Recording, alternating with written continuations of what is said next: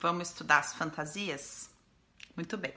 Freud vai dizer que o ser humano é movido pelo princípio do prazer, ou seja, a busca do prazer, e o princípio da realidade, que se opõe ao princípio do prazer. Então, falando de maneira bem infantil, é: eu quero comer chocolate agora, princípio do prazer, quero agora. Princípio da realidade, não, agora é hora, na hora do almoço, então você tem que comer depois. Então, a partir daí, Freud vai dizer que o ser humano não consegue renunciar à busca do prazer sem algum tipo de compensação. Que tipo? A fantasia. Então a fantasia vai nascer para compensar o ser humano da frustração de não poder ter aquilo que ele quer. E a fantasia vai acontecer com relação a todos os assuntos. Então as pessoas fantasiam o tempo todo. As, por exemplo, ah, eu, eu quero trabalhar em tal lugar, aí eu não passo na entrevista, aí eu fantasio que eu faço muito sucesso e a pessoa que não me contratou olha e fala: ai meu Deus, devia ter contratado ela. Então a fantasia ela me compensa de ter sido frustrada no meu desejo de querer trabalhar naquele lugar. Então, fantasia existe em tudo, segundo Freud.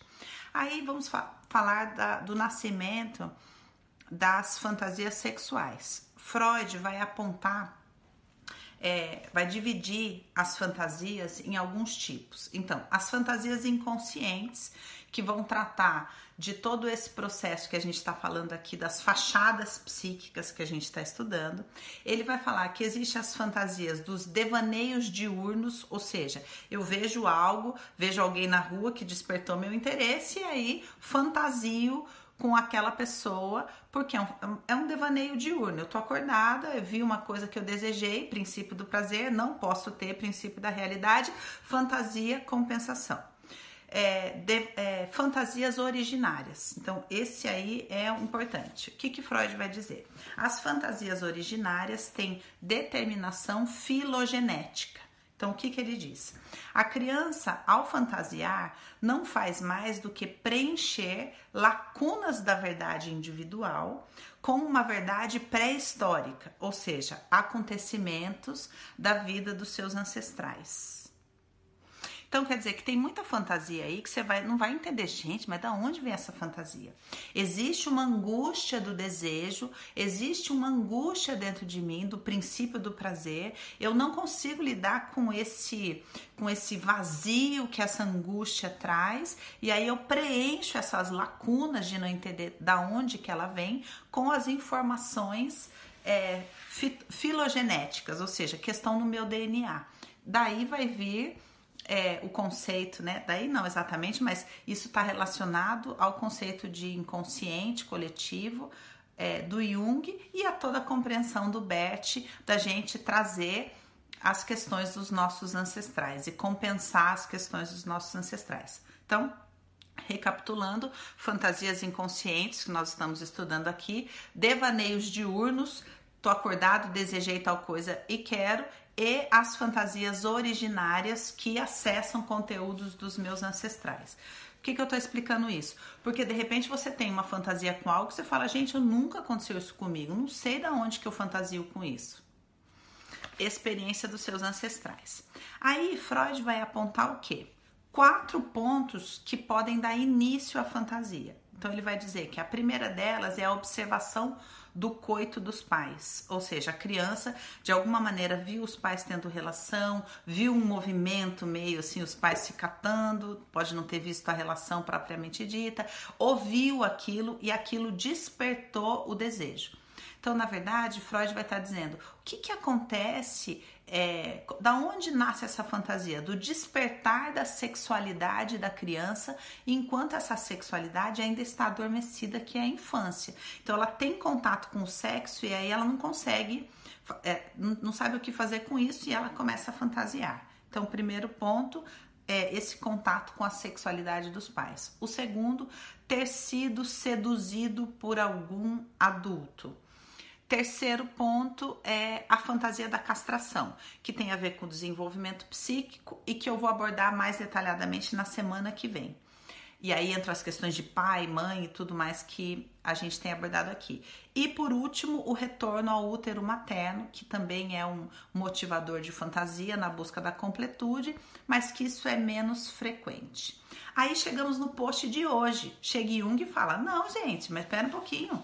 Quer dizer então que é, toda criança é, foi de alguma maneira desejada, foi seduzida por um adulto, então todos os adultos são perversos? Então não pode ser.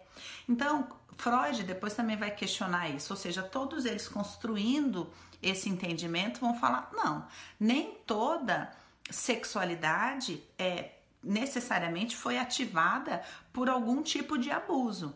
O que Laplanche no dicionário de psicanálise vai levantar depois agora Bem mais para frente ele vai perguntar: bom, então, é, qual que é o motivador da sexualidade? Ele é interno ou ele é externo? Questionando to todas essas questões aqui que a gente está falando. Então, e aí a gente chega no, no texto do post de hoje que Jung vai falar o seguinte: olha, Freud, você está querendo saber da onde vêm as fantasias, ou seja, por que elas existem. Mas na verdade a gente tem que olhar no para que elas existem.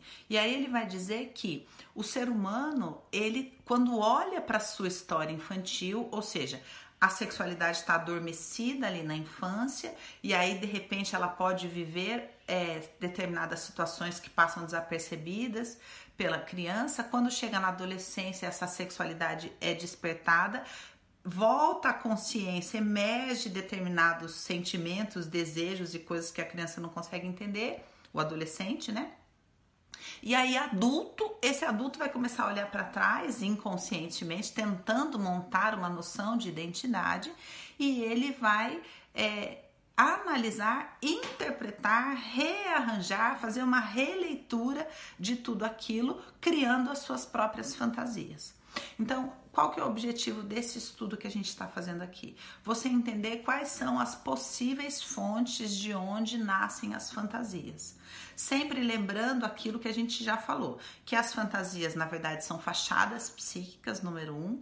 Número dois, que as fantasias elas servem para compensar uma dor infantil, uma ferida infantil, uma impotência infantil também acontecem depois na vida adulta, você sofre uma frustração, essa conversa de princípio do prazer, e já cria uma fantasia imediatamente para ser compensado daquilo, né? E é, todas essas questões que o Freud vai postular aí, das questões psíquicas que a gente vai abranger mais na semana que vem, das questões filogenéticas que a gente está falando aqui. O importante que eu quero que você perceba é: nós estamos aqui desconstruindo uma casinha de proteção que você criou para sua identidade barra sexualidade, que é uma mesma coisa. Então, eu sei que vocês estão todos muito angustiados, querendo assim, não, mas e isso? E essa fantasia quer dizer o quê? Quer dizer o quê? Saber o que quer dizer não vai aliviar as coisas para você. O importante é você ir compreendendo este assunto para ir montando uma estrutura segura para você poder começar a abandonar uma forma de vivenciar a própria identidade mascarada, ou seja, a dor na minha identidade, eu não quero olhar para isso, então eu coloco uma máscara e deixo sair um pouco dessa dor interpretando esse personagem. Então, vou falar uma coisa bem é, surreal aqui para vocês, mas a sexualidade vivenciada através das fantasias é quase como se fossem puns. Sabe quando a pessoa solta um pum? Como se fosse um pum daquilo que está contido, de tudo aquilo que precisaria ser descartado e não é. E aí na fantasia, aquele gozo é só um espirro, é um pum, é um, é um pequeno momento que a pessoa tem para aliviar a tensão que está reprimindo ela. Então, por isso que tantas fantasias envolvem a questão de ser amarrado, de ser impossibilitado, de tensão e não de expansão. Então, guarde esse conceito. A sexualidade adulta, sadia, ela não acontece na mente, ela acontece no corpo. E a grande questão é que é uma experiência de expandir a minha experiência de mim mesmo, de sentir aquilo que vai crescendo e de repente faz e se expande e é uma identidade que tem prazer de ser eu mesma. Agora, como é que eu vou viver, viver isso com uma fantasia, é, com uma peruca loira, interpretando que eu sou a mulher é, do escritório do meu marido que ele tem desejo e não consegue admitir? Entenderam a questão da fantasia? Então, é isso que nós estamos desconstruindo para que você possa encontrar um caminho de experiência da própria sexualidade que seja super prazerosa. Ai, que difícil, né?